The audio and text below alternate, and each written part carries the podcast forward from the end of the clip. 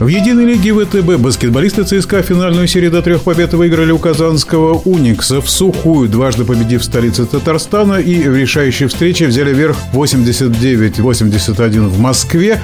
Армейцы уже много лет бессменные чемпионы этого турнира. Как же проходила заключительная игра финала в нашем эфире заслуженный тренер России, чемпион мира Станислав Еремин.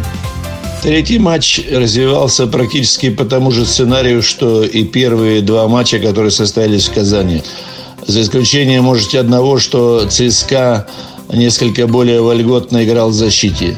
Также в первой десятиминутке Уникс играл неплохо, имел э, даже какое-то небольшое преимущество, но затем ЦСКА наращивала разницу в счете за счет мастерства, за счет более удачной игры в нападении.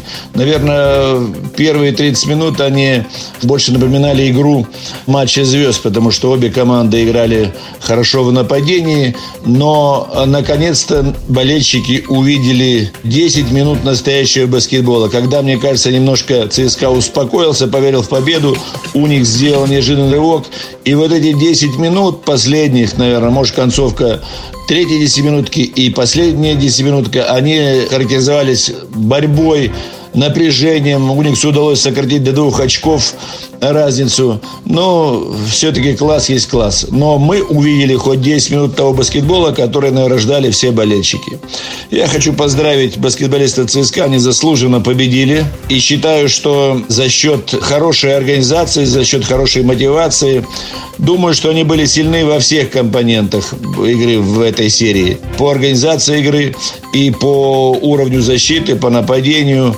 Наверное, это было основное, почему так легко сложилось для них это противостояние.